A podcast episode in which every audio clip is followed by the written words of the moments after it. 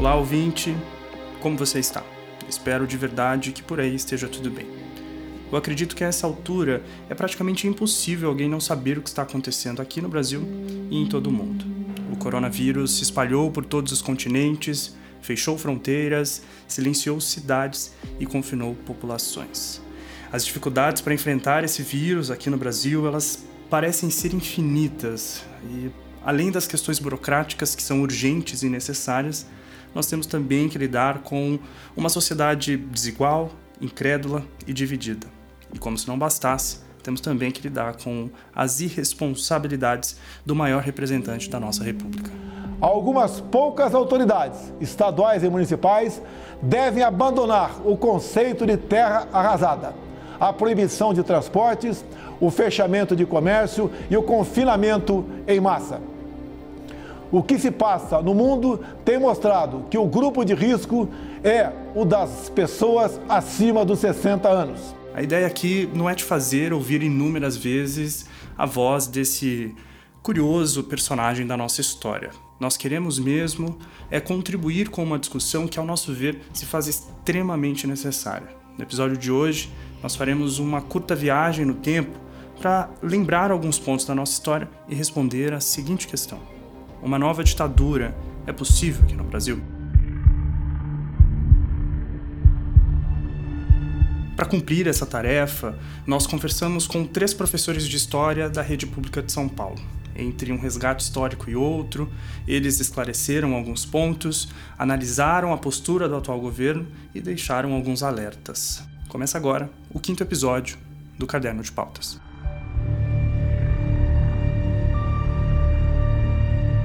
Vale lembrar que, segundo o dicionário Roas, a ditadura é um regime de governo autoritário, em que, pela força, são revogadas as eleições, as leis e as liberdades individuais. É o oposto de democracia.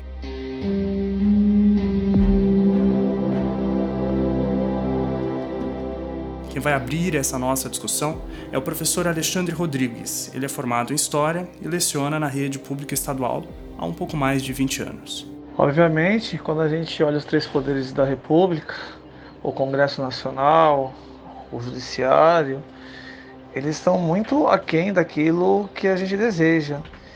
E o Bolsonaro, o que ele está fazendo espertamente para o lado dele? Ele está explorando a insatisfação que a população tem em relação ao Congresso e ao Judiciário. E para o lado dele, estão aqueles mais radicais, aqueles ultraconservadores, muitos fascistas, que pregam o fechamento dos outros dois poderes. Esse é o grande problema. Por quê? Porque embora o Congresso Nacional, o nosso legislativo, o nosso, judiciário não funcione como a gente gostaria, sem eles, em outras palavras, o Congresso é fechado, o judiciário calado, depois vem a gente, depois vem as nossas liberdades individuais, a nossa liberdade de expressão. E o primeiro foco que ele é, vai em cima, depois de um golpe de Estado, se vai ter o elemento militar ou não, vai ser a liberdade de imprensa. E depois as nossas liberdades, nossas liberdades individuais. Então é muito complicado. Eu acredito que ele esteja fazendo um balão de saio porque ele percebe que ele está no governo sem projeto nenhum, ele não tem projeto de governo. Ah, o lema dele é privatizar tudo e fazer terra de ninguém. É um capitalismo selvagem. Só que ele está encontrando barreiras, porque é, você vender tudo também tem suas limitações. Você acabar com o estado do bem-estar social tem as suas limitações. Isso no, no, no, no ramo, né, na visão neoliberal.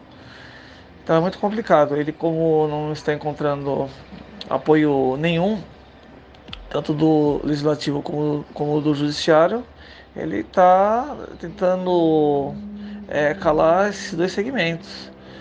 Então está muito complicado. Existe um balão de saio para um golpe de Estado. Se vai ser militar ou não, a gente ainda não, não, não consegue afirmar precisamente. Mas tudo leva a, a crer que é com a ajuda de alguns militares, não é mesmo? Com o professor Alexandre, a conversa foi mais direta aos argumentos que, para ele, sustentam essa ideia de que Bolsonaro esteja planejando um golpe. Então eu vejo, no caso do Bolsonaro, fazendo as duas coisas. Jogando com os militares, então primeiro ele militarizou o governo dele, e segundo, ele adota um discurso que você já percebeu, você que trabalha com mídia, de conversar diretamente com as massas sem, sem os grandes meios de comunicação. Então ele está tentando um canal de comunicação bulando, no caso aí as grandes TVs, os, os grandes rádios, e ele está tentando mobilizar as massas, que para nossa sorte está é, tá tendo um arrefecimento pessoas que apoiam ele, até por uma questão econômica que nós estamos vivendo. Então ele não está encontrando o, o, apoio das massas desejado como ele esperava. E outra coisa que também está conspirando ao nosso favor é que não há um consenso nas Forças Armadas de fechar com ele por um golpe. Então você tem alas da, do Exército e parece que a maioria que não compactuam com o Bolsonaro. Talvez fechem com o Mourão, que é vice, mas com o Bolsonaro não. Até porque o Bolsonaro é, é uma pessoa não grata dentro do exército, ele foi expulso de lá. Então, provavelmente as altas patentes não fecharão com ele. Um ou outro fecha, mas acho que boa parte do exército não. E parece que a aeronáutica e a marinha não está se movimentando a favor dele. Então ele está encontrando muita dificuldade, até mesmo para dar um golpe de Estado, ou versão militar, ou um golpe versão populismo, né? jogando as massas é, contra as instituições. Mas a intenção é da parte dele, e aí a gente pode pegar o histórico dele da família dele, é um golpe de Estado. Em 2016, a então presidenta Dilma Rousseff teve o seu mandato interrompido por pedaladas fiscais. Com forte apoio popular, o Congresso rapidamente articulou o processo de impeachment e a presidenta foi deposta.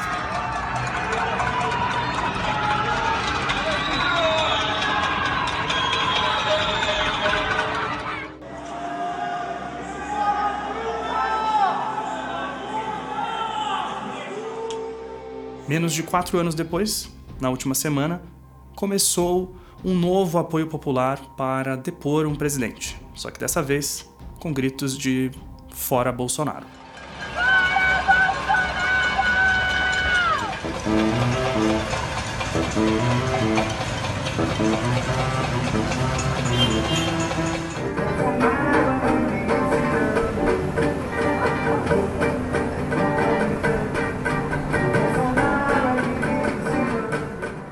Descontentamento com a economia e as polêmicas declarações do atual presidente, além da irresponsabilidade na gestão da crise causada pelo coronavírus, estão entre os motivos desses parelaços contra Jair Bolsonaro.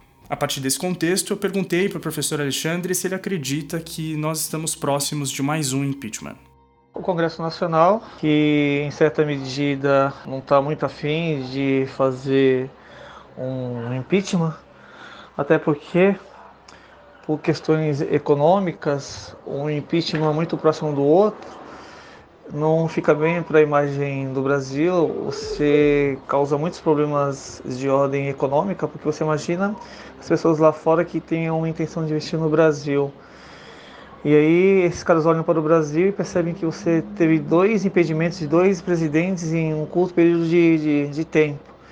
Então eles têm essa preocupação de fazer o segundo impeachment, até porque nós podemos é, sofrer economicamente por uma instabilidade criada por esse segundo impeachment. Esse é, é o primeiro ponto. O segundo ponto que o Bolsonaro tem atrás dele o que é da pior espécie na sociedade brasileira. Ele tem muitos milicianos, é, muita, muito ladrão, muito assassino. O, a família Bolsonaro é uma família de gangster, né? Gangster versão Tupiniquim.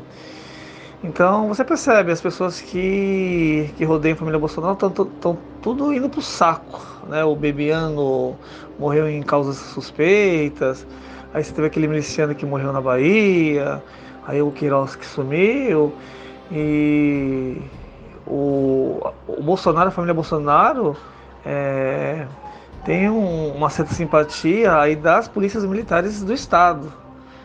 Olha que interessante, né? Enquanto o, boa parte das Forças Armadas não fecha com o Bolsonaro, não tem o, o Bolsonaro com bons olhos, mas o Bolsonaro tem uma base de apoio nas polícias é, de Estado, né? em especial aqueles milicianos. Então tem esse outro fator que para o, o Congresso também é meio complicado. Então o Congresso ele está numa posição de sangrar o camarada.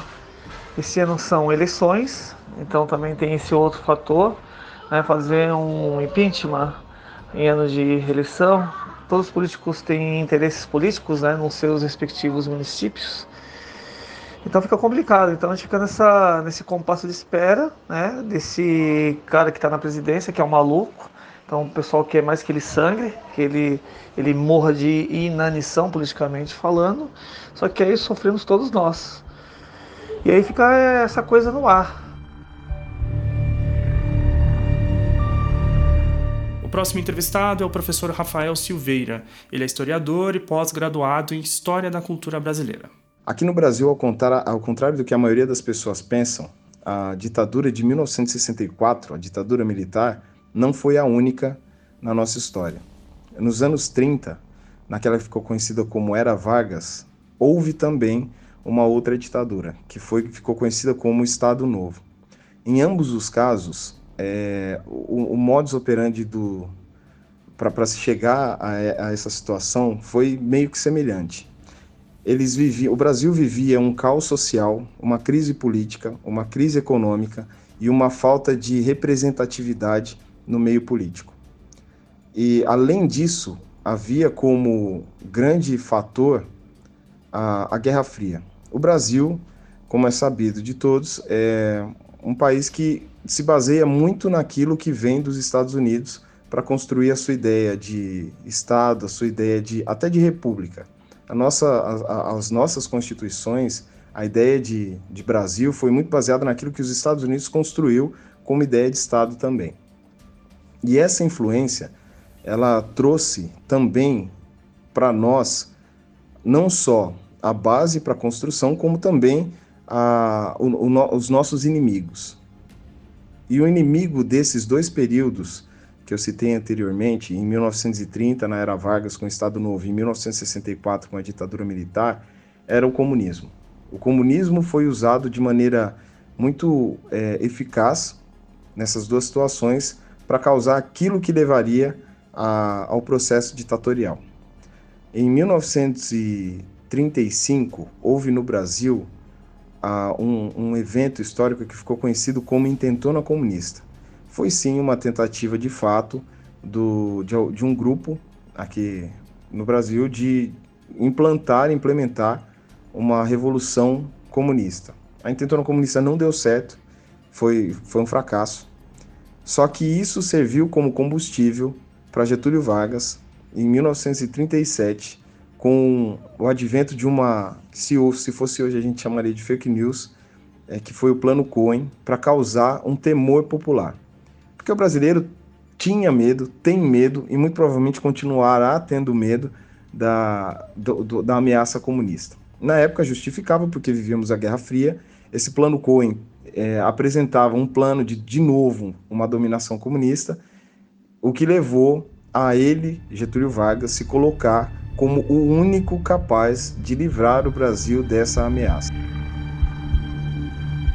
Numa sexta-feira 13, em dezembro de 1968, o Marechal Arthur Costa e Silva, militar, presidente do país na época, anunciou o ato inconstitucional 5. Com o decreto, o regime militar fechou o Congresso, restringiu o habeas corpus, censurou jornais e proibiu manifestações, além de dar muitos outros poderes ao presidente. Em seu tempo de vigência, o AI-5 foi um período marcado por torturas, violência e exílio de políticos e artistas. O presidente da República poderá decretar o recesso do Congresso Nacional, das Assembleias Legislativas e das Câmaras de Vereadores por ato complementar em estado de sítio ou fora dele, só voltando os mesmos a funcionar quando convocados pelo presidente da República.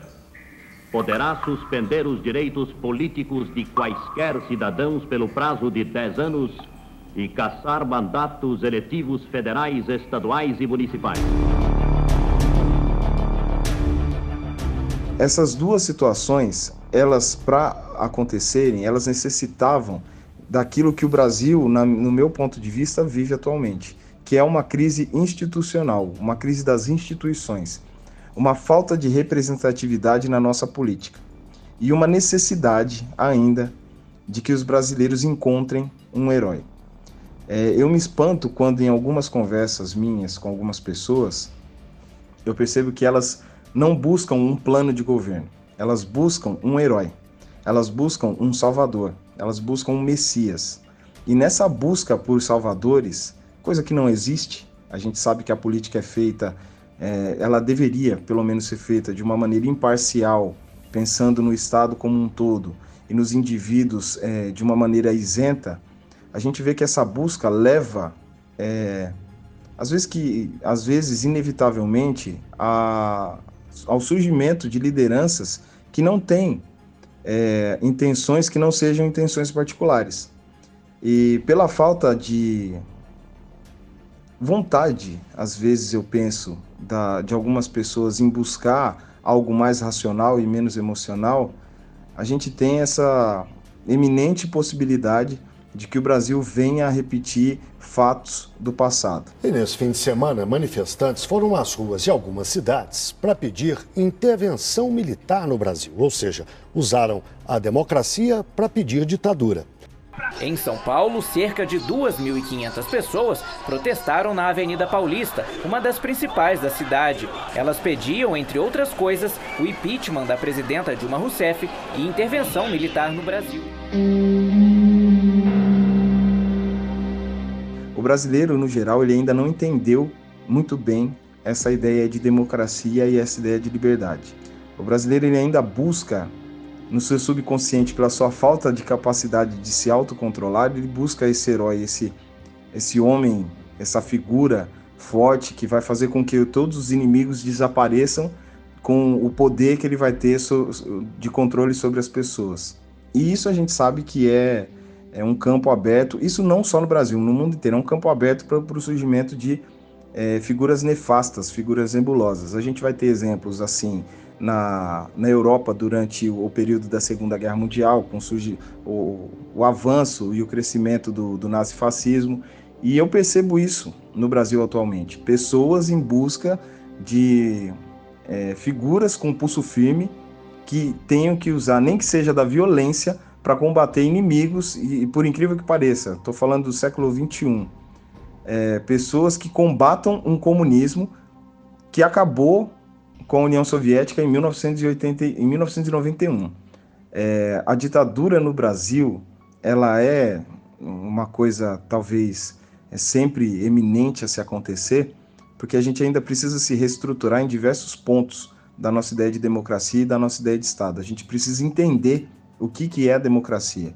A gente precisa entender o que, que é a liberdade e a gente precisa entender que nós somos o poder dentro do Estado também. A gente não precisa de pulso firme, a gente precisa de plano de governo, a gente precisa entender que a democracia é algo que traz, de certa forma, alguma liberdade.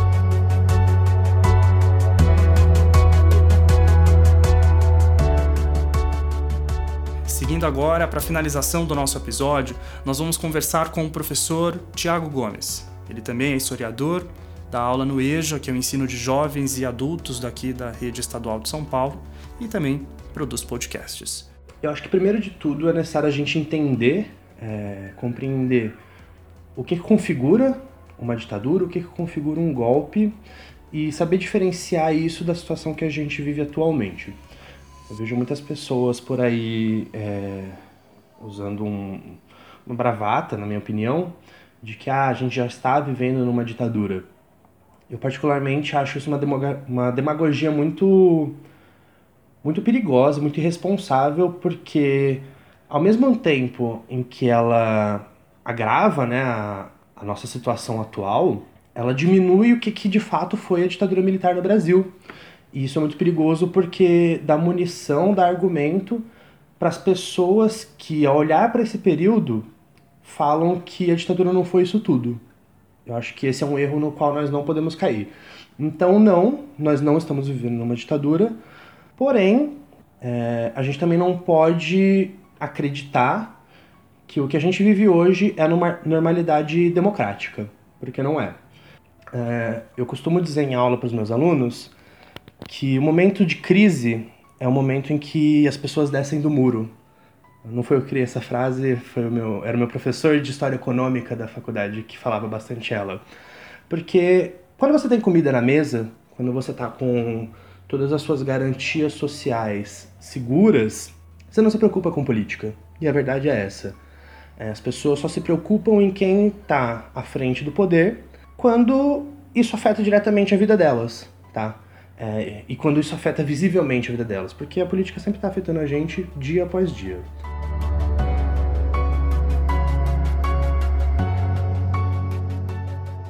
É, então, sempre que a gente tem um período de crise econômica, é, você tem pessoas tomando lados. Então, ao mesmo tempo em que os movimentos sociais vão ganhar muita força nesses períodos, em contrapartida, a gente sempre tem a figura do salvador da pátria, tá? É, isso ao longo da história a gente teve centenas de milhares de vezes, tá? Aqui no Brasil mesmo. Então, assim, sempre que a situação aperta, aparece alguém que diz que, caso ele tenha poderes excepcionais, políticos, ele vai salvar todo mundo, tá? É, e isso sempre acaba mal. Mas o salvador da pátria da vez é o Bolsonaro. Só que a gente já está no segundo governo, no segundo ano de governo do Bolsonaro, e a gente está vendo que a situação não está melhorando.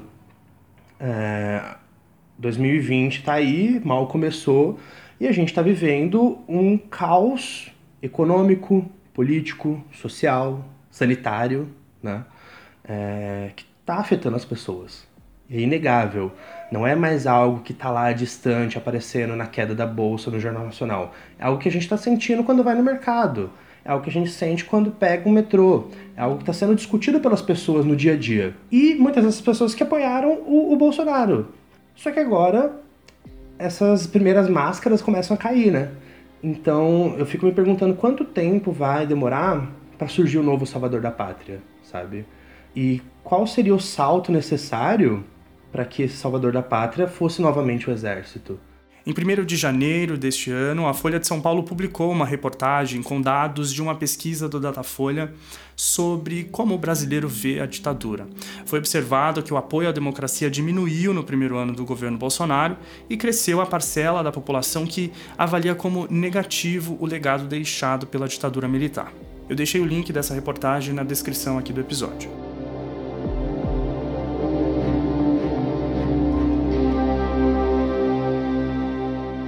Desde o período da reabertura democrática pós né, ditadura militar, é, a gente viu um exército muito tímido, né, um exército bem quietinho na sua caserna.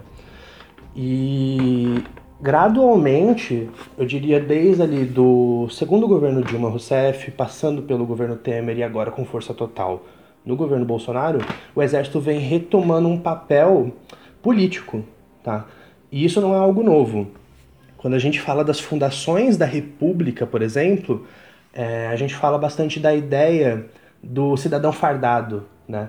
Que é um conceito muito próximo dos jovens turcos, do, do movimento republicano na Turquia, que inspirou bastante o tenentismo aqui no Brasil, por exemplo, que vai ser o quê? A ideia de que o exército, por ser o protetor do povo e por ser composto por pessoas comuns, né, por pessoas que vêm do povão, o exército ele é o órgão protetor não só do território brasileiro, mas das instituições brasileiras.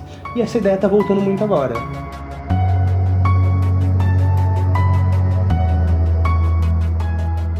Mas o, o fenômeno do salvador da pátria pode ser estendido para diversos políticos ao longo da história do Brasil.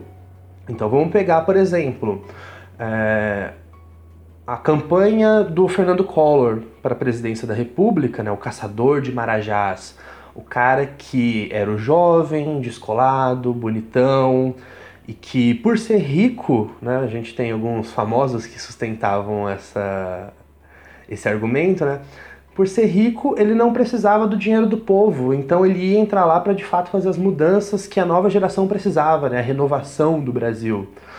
Vamos pegar o próprio Lula. Né? O Lula ele já vinha por um outro substrato social, que ele era um cara nordestino, ele era da classe trabalhadora, ele tinha sido operário, ele vinha de um partido vanguardista, ele é um cara que sofreu perseguição na ditadura, ele era líder sindical. E boa parte do eleitorado do, do Lula é, via ele não pelas suas propostas políticas, né? acreditava nele não pelas suas propostas políticas, mas por esse apelo popular que ele tinha. Tanto que é, tem algumas estatísticas que mostram que boa parte das pessoas que votaram no Lula votaram no Bolsonaro, sabe? É, a, a, a população vai pulando de herói em herói, vai pulando nos braços de qualquer um que apareça, é, dizendo que, que vai fazer acontecer. Então a gente vai ter ali é, o Sérgio Moro, o japonês da Federal e até chegar o Bolsonaro. Tá? O Bolsonaro ele vai encarnar perfeitamente isso, porque ele é tudo que o brasileiro é. Ele é um cara que não se preocupa em esconder os seus preconceitos, então, na visão de boa parte das pessoas, ele não tem papas na língua, ele não se preocupa com o politicamente correto. E, acima de tudo, ele é o sujeito que vem com o discurso de que, olha, eu tenho a solução para o Brasil. Vocês só precisam me deixar fazer o meu trabalho. De que, assim, é um cara como nós que chegou ao poder e agora ele tem a possibilidade de fazer tudo aquilo que a gente precisa e quem não está deixando são os políticos corruptos do sistema e tudo mais.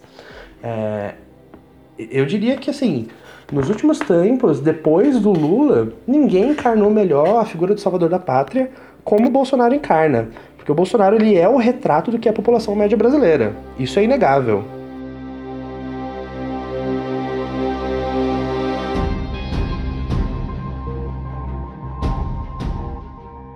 E esse foi o Caderno de Pautas. O episódio de hoje teve áudios da BBC, da revista Isto É, do Jornal o Globo, da TV Senado, Rede TVT e TV Brasil. Eu sou Guilherme Monteiro, produtor e apresentador aqui do Caderno de Pautas, e a edição de som foi do Pedro Freitas.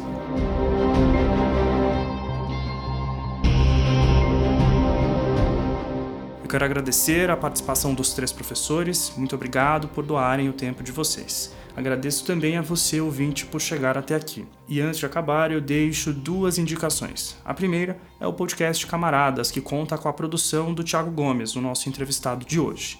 E a segunda indicação é o livro Os Presidentes, de Rodrigo Vizeu, que é o editor de podcasts da Folha de São Paulo. Eu vou ficando por aqui. Sigam a gente no Instagram, é arroba caderno de pautas podcast, tudo junto. E a gente se vê, ou se ouve, ou conversa. Eu fico por aqui. Muito obrigado pela sua audiência e até o próximo episódio. Tchau!